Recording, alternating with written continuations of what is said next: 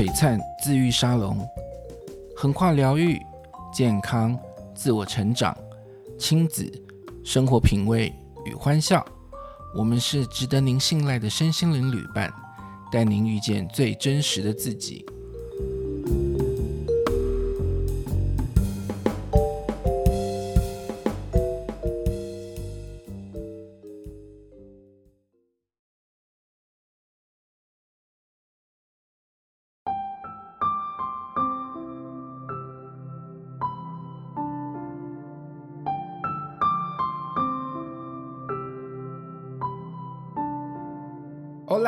Hola, bienvenidos a Salón Galaxy Max，我是 Rafa。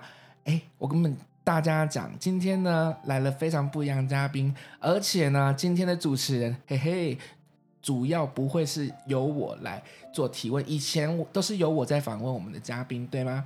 但是今天呢，走向会非常不一样，因为这次会由学术有专精的 Kimi 老师来做主要提问哦。那我们先欢迎 Kimi 老师。Hello，大家好。哎、欸，你很久没来了呢。对，然后一来就叫我当主持人，下一次我不敢来了。没关系，以后直接设备搬到你家去，吧在你家做采访。那我们今天呢来了一位特别嘉宾，他非常非常难得，然后可以来来到我们这边跟我们分享。很不一样的主题内容哦，那就是我们的米寿西路。Hello，大家好。我们从隔壁棚草草那一棚哈，然后借调过来的哈，总算哦，我们总算有这个福气，然后听米寿西路来跟我们分享关于他的专业。其实呢，米寿西路我大概小小讲一下哈，呃，之前其实我原本有找过米寿西鲁录过一集，可是因为我那时候还不懂怎么样去调整录音设备，所以其实品质很好，我也不敢放了。那总总算我后来会操作录音设备了以后，那就再请米寿西鲁再过来录这一集。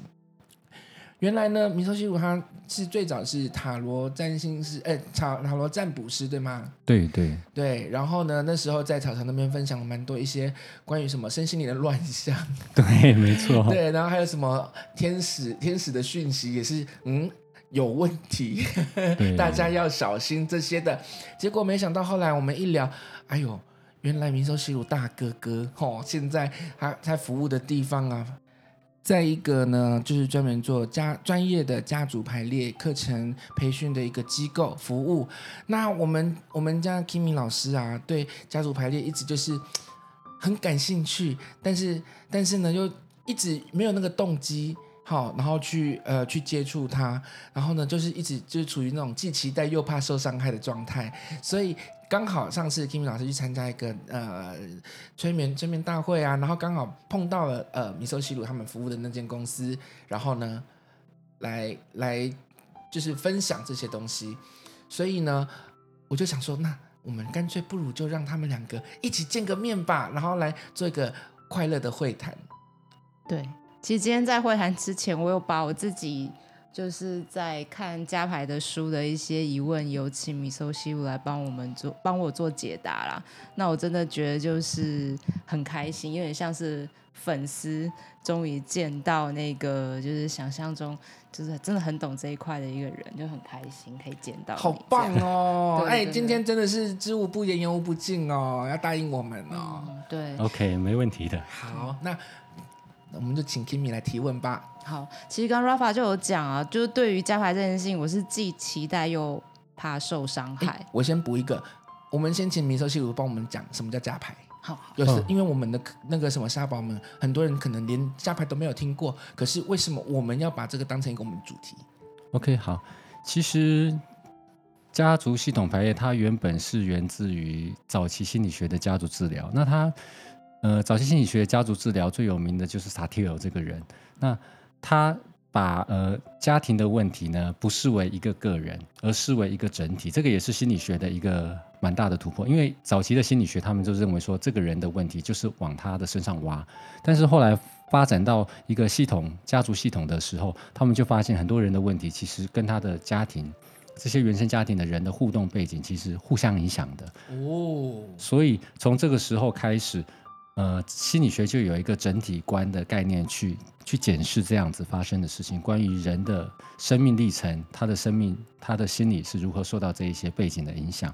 是，嗯，然后再来到了后期继续发展的时候，因为这发生了一个蛮有趣的事情，在家族治疗里面，他们需要的是所有的成员都到场。对，那这样的状态一定会遇到一个问题，就是有些成员没办法到场，是有些成员已经过世了。嗯，对，那有些成员你根本不知道有没有这个成员的存在，所以呢，他们就开始为了方便，为了能够去操作，就找一些人去代替。这些没有办法来现场的，领、那个、便当五百那个 是，对对对对对，就开始去走路工，对对对。那他们就发生一个很有趣的现象，一次、两次、三次，哎，这些去当代表的人，他们竟然说出来的话，被那些案主发现，真的跟他们所认识的那个人没有十分像，也有七分像，甚至有时候会讲出一样的口头禅或者一样的用词。这个发现就让一些研究者觉得很好奇。嗯，那这个现象发生之后，有人特别去在研究这个现象。那系统排列的祖师爷海宁格先生，嗯，他发现了这个现象之后，他也觉得很有，就是他觉得他很有感觉，他也很有兴趣，所以他就去参与了这个研究的老师的这个团队，去看到底发生什么事情。嗯，那经由他的一些观察、演练、跟统计、跟淬炼。那就逐渐发展出一个叫做家族系统排列的心理治疗的方式。嗯，那这个就是我们现在所讲的家族系统排列。当然，它的后面还有很多不同的发展。那海宁格先生也不断的在进化他排列的一些手法。是。那基本上我们说的系统排列，大概都是循着这个脉络去发展出来的。哦。所以，其实我们就说，这个发展者最主要的是以。伯特海宁格先生所发展出来的，我们就叫做他家族系统排列。是，呃，我这边打个岔一下，因为刚好上个礼拜啊，我去上那个头建股的进修课程，那我们讲到关于这个家族动力关系，就其实蛮呼应的。嗯、而且我要分享，我们有一位资深的同学，他就是在分享他的案例，他为什么会去接触头建股？他说呢，他那时候就是嗯。我之后也会邀请她上节目。总之就是因为她在怀孕的时候，那因为那她那时候听到我讲，我分享我们关于那个催眠生产的事情，她觉得这件事情好棒，因为她的孩子就是在分娩状态有状况，所以造成她小孩是真的有问题的。比方说，他就变得很慢，什么东西都很慢，因为家里一直催生。当时的理由就是。你不赶快生小孩，然后你赶快做完月子，不然的话，你坐月子的时候，我们家在过年没有人帮忙，嗯，因为这个原因，所以他一直催生他，他他，然后就说你赶快生，然后赶快在那个过年之前你就把月子做完，所以一直逼他，就变成他孩子变成怎样呢？什么都很慢，什么都很慢，什么就是任何事情，而且就是都无关紧要，即便是上课迟到他也没关系，嗯，那这个妈妈后来就是因为这样子呢，然后。想说不行，我觉得我不能一直通通都依靠外面的，呃，所谓的疗疗疗法这些医疗手段，对对对，嗯、我一定要自己去介入。然后他就去，哎，听说呃头肩骨可以做到这部分，他去他就去学，学了以后，他先帮他孩子做，一开始的确有效哦。我要讲的是这个，一开始效果真的不错，可是很快就碰到瓶瓶颈了。为什么？因为在这个孩子的这个动力关系之内，妈妈也是受害者。妈妈也是受害者，所以当他们在做做个案的时候，发现，哎，妈妈的灵在被小孩子认出来，哎，搞了半天你跟我是同一个同一艘船上的那个受害者，停了呢，他的个案就走不动，所以最后还是依靠其他的很专业的那个头荐骨执行师，然后来帮帮忙协助处理。但是这个孩子现在过得超级好，他本来是一个有社恐、好社交恐惧的人，非常严重哦，他只要人多一点他就受不了。结果后来你知道吗？他大学居然选了观光系，这是一个完全是以人为产业的一个行业。然后他就觉得他要挑战自己，然后也敢自己一个人出门。所以我就觉得，哎，这件事情真的存在，就是这个家族动力关系是真的存在的。然后我们好不容易约到这一场，就是关于家家呃家族排列，我就觉得，哎，我一定要特别把这个部分插播一下，就觉得，哎。的确是，不只是在家族排列这个疗呃这个集体治疗的呃手段里面，其实，在头肩骨你也看得到。嗯，的确是，嗯，因为我我自己是觉得，对于加排这件事情是既期待又怕受伤害，有个很大原原因是因为我自己接触催眠嘛。那我发现，在催眠的时候，很多个案，包括我自己，都会逃避关于小时候的这样子的一个议题。那在催眠里面，因为是在时间轴上面移动，所以有些人他的潜意识他可以就是跑到，比如说未来，他可能觉得这个比较没有杀伤力，嗯、或他去到很久很久以前的前世，对他来讲就没有这么大的因素。所以我们可能要呃要处理的是呃同样一个问题，要遇到的是类似的情境。对，可是我觉得加牌它就是很活生生的，就是要拉你去到家族故事里面。那这个对我来讲说，这是一件。其实我也都蛮好奇，这些人是要蛮有勇气才能够愿意去做这件事情吧？对，没错，在系统排列里面，我们有讲到所谓的五大法则。五大法则其中的一个事实法则，就是你在讲的这个部分。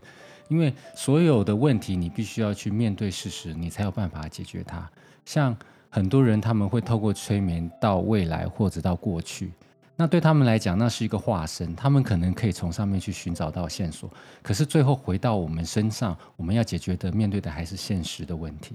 所以其实系统排列它是比较扎实的，在现在这个部分去工作，包括过去所有家族发生的事情，它都是事实，都没有办法去回避。那很多事情都是我们必须要看到事实，我们才有力量。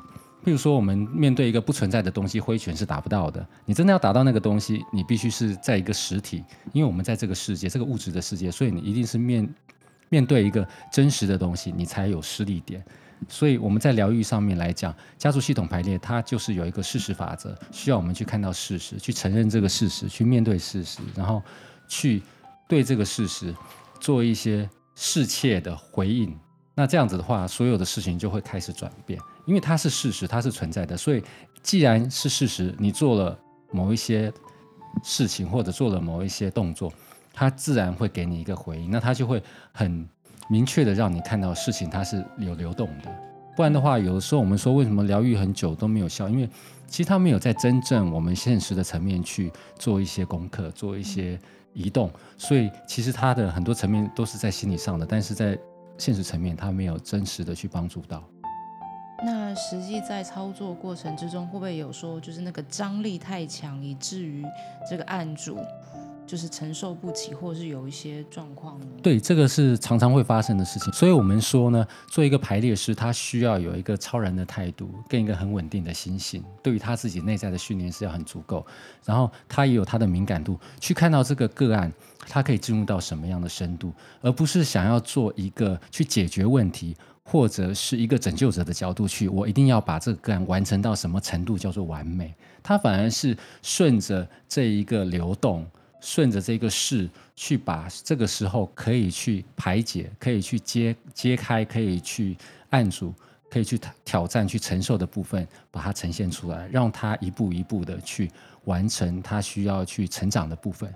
嗯，这个是排列师他需要。拥有的一个功力，嗯，对，那你讲的这个部分，就是完全是在排列师在辅助的角色上面，他可以掌握的部分，会让我们说会让个案感觉到太多而无法承受的话，这个部分也是排列师需要去注意跟拿捏的。所以，到底这个个案会有什么样的体验，其实跟排列师这个角色是有很大的相关性。所以，选择好的排列师、有经验的排列师是非常重要的事情。原来是这样子，也就是说，不见得就是沉浸式体验很深入、很深入，就是一件很好的事情。对，像我们在排列式训练班的时候，我们也会去教导我们的排列师说，当这个个案在在太沉浸入在太沉浸入他的情绪的时候，你必须把他唤醒到现在。嗯，因为他到过去或者到他到未来的时候，我们刚才就有讲过，他就成为一个没有力量去面对现在的人。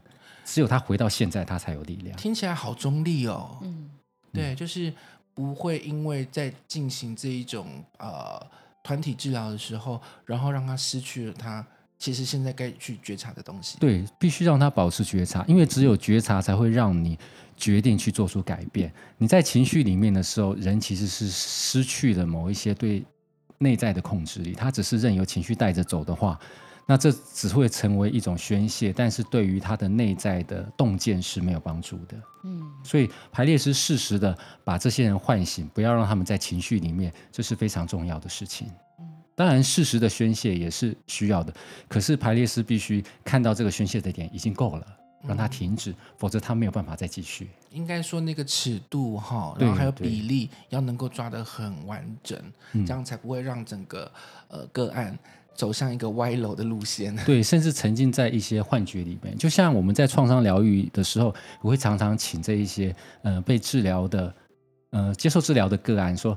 感觉现在，感觉这个环境，你要回到这边，你不能一直在过去的那个创伤的状态里面停留。对，这样子才能够帮助他们把他们的容纳度拉大，他们可以看到有所差异。这样子，当差异出现的时候，他可以做出选择跟改变。我自己是第一，就是大概在几个月前参加催眠大会，然后第一次就是老师跟我们讲说，哎，这个是怎么操作的？好。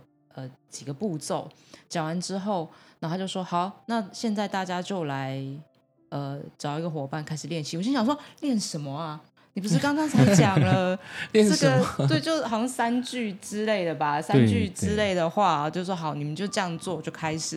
我就觉得好一种好尴尬的感觉。可是没想到，就是在那一次呃的这个就是就是练习里面，我发现我真的体验到就是加牌的威力。”真是威力！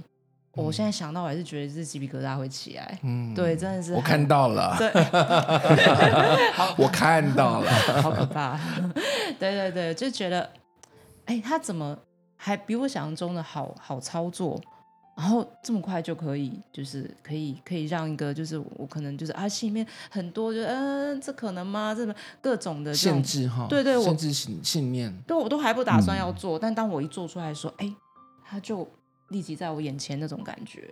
嗯，对，其实这个在这个在系统排列里面，我们在讲讲的是一个整体法则，因为所有的东西都是一体的，包括说我们人，你的生命，我的生命，你的生活史，我的生活史，都在这个世界、这个宇宙的集体记忆库里面。所以只要用对了方法，你就可以接收到这些答案。所以这个就可以去，其实，在这样子的一个集体排列里面，几百人的排列里面，我们就可以去说。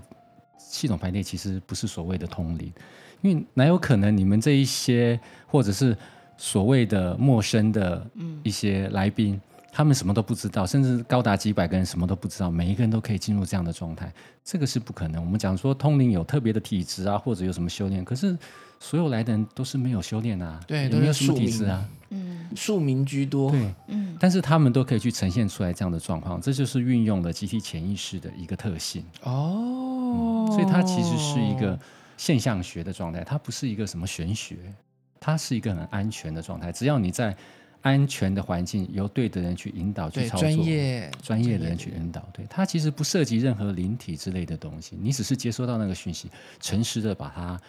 放出来而已。所以我曾经听过有人说什么啊，你不要去参加那种东西，那个到时候被人家鬼上身都不知道。所以这个就是，如果是走一个非常专业、正性的，呃，就是完全照规矩来的一个呃加加牌执行师来主导的一个。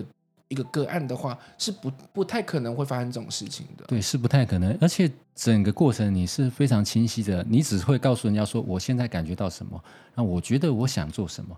但是所有的动作什么都是你自己很清楚，你要不要这么做？嗯，你可以控制你自己。比如说，你会告诉个人说，我很想挥拳打你。但是你不见得会真的会去打他，因为你完全可以控制，你只是去叙述到说你所接收到的东西。嗯，可能在那个当下有个讯息啦，或者是一个情绪，然后就是、嗯、对，就是哎，突然就是有一个很想做的事情，但是你是有理智的，对，你是有理智的，你不会真的包呃。给他猫下去这样，而且你也不会像通灵者马上就说出所有事情的来龙去脉。其实系统白天并不是这样子进行，这 有点恐怖，想要让所有人知道，你只能够知道说，对，哦，你只能知道这个代表他的感觉，他想要做什么，甚至有时候。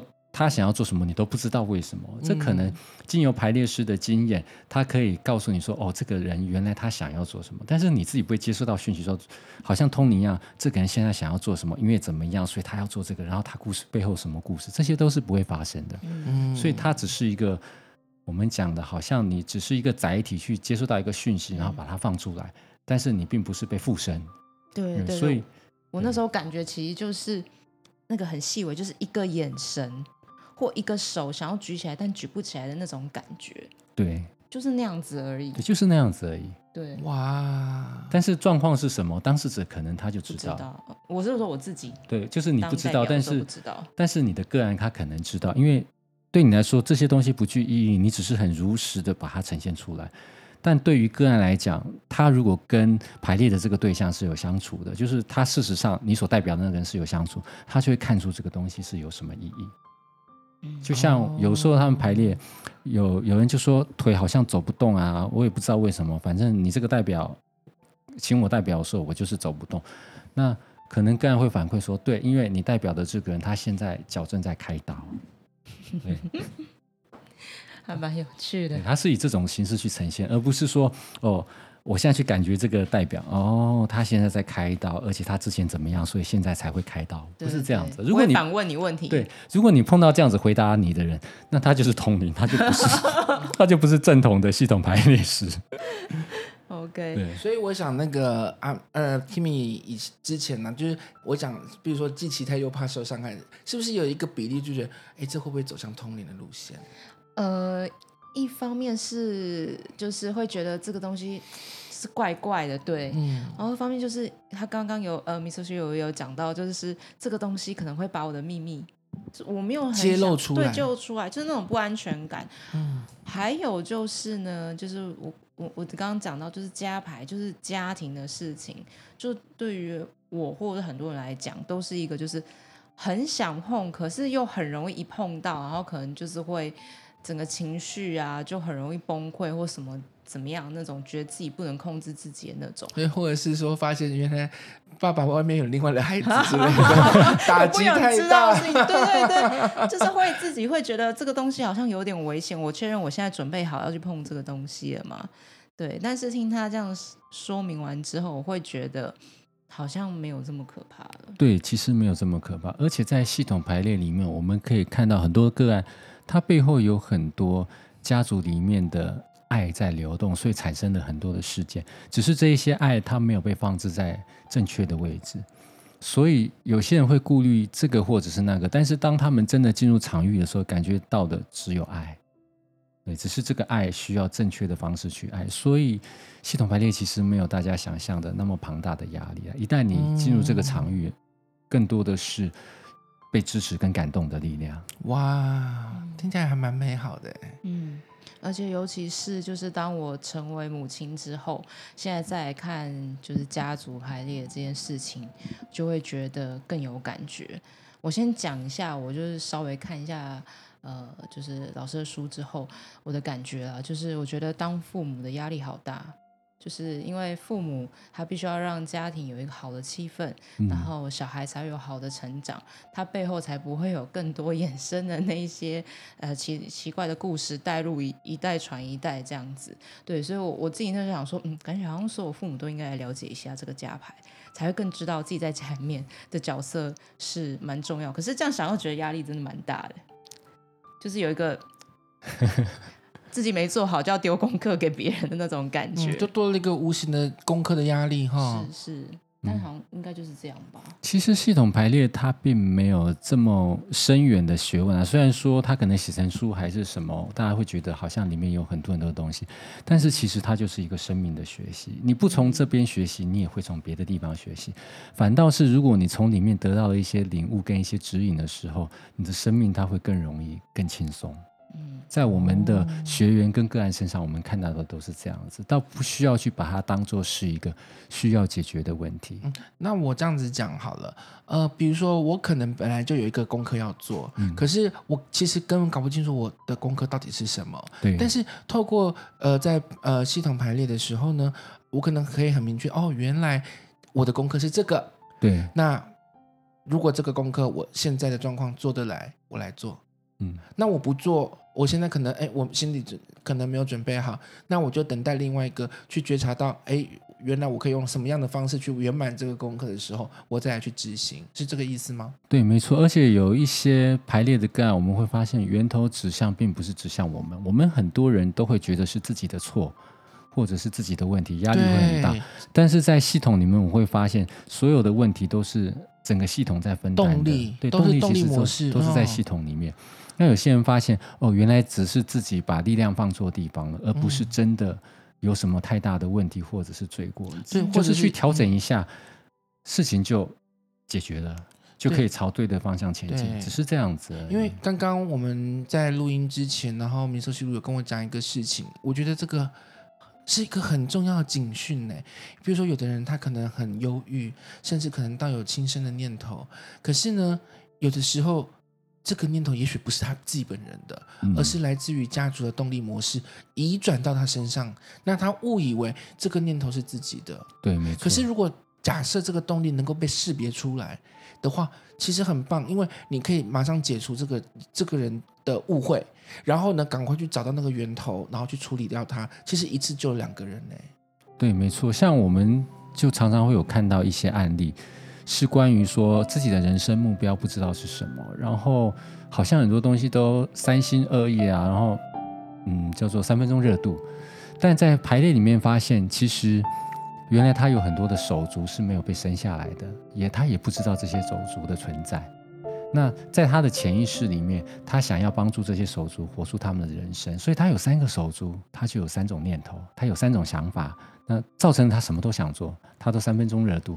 但是当他去看到这样子的现象，并且决定做回他自己的时候，那他就开始凝聚自己的力量，朝自己的方向前进，从原本的念头中毕业了。对，没错。同时，他也把这一些背负在自己身上的那些手足的，呃，生命愿景跟压力给放下了。哇，对。我光听你这样讲，我就觉得好感动啊，觉得好像一个包袱被放下来了。对，哎，好像就是很轻巧的对。一个扭转，轻轻的、微微的，不用做什么很多很刻意的练习仪式啊，对仪式，对。对，要那个技改啊，对那些的，对。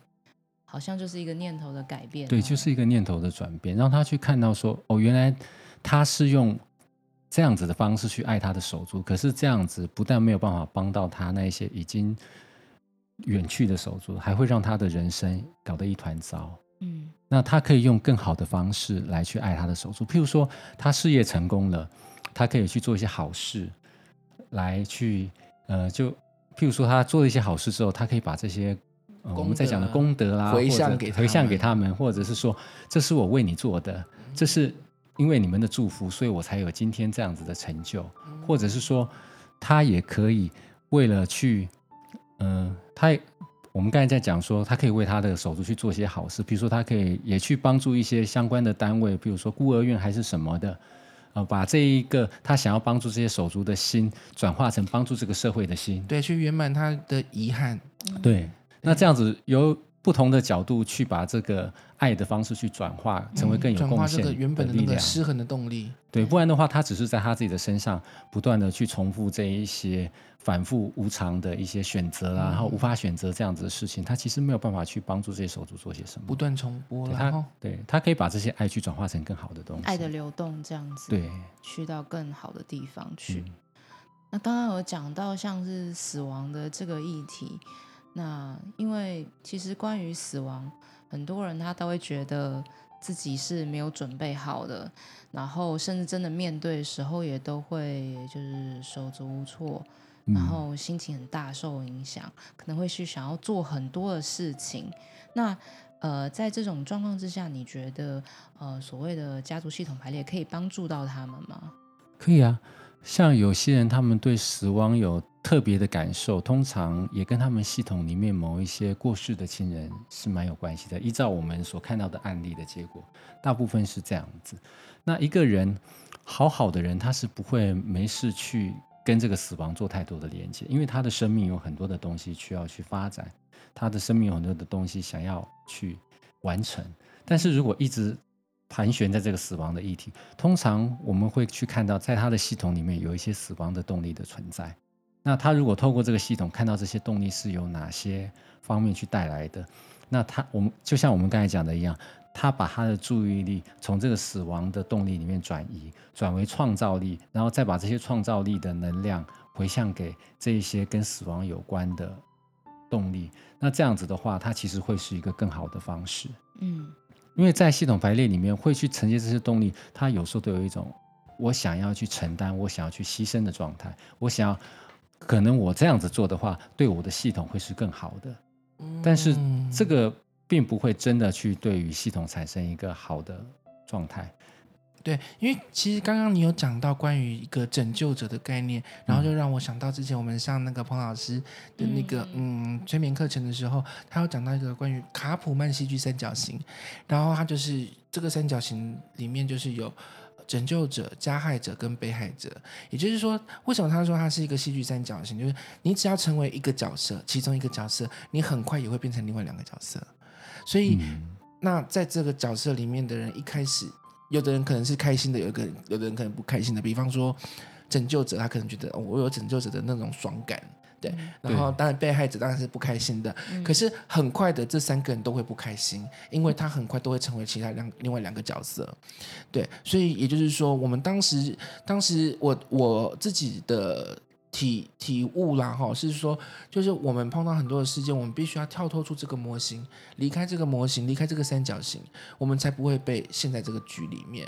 那如果是以在呃家族排列的呃这个这个呃局里面来讲的话，我们是会怎么样去看待这三个角色？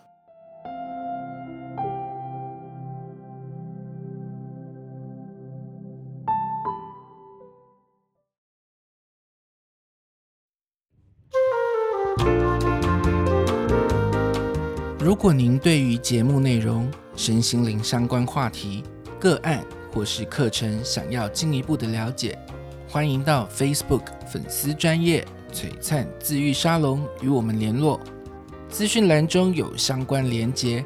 谢谢您的收听，Adios。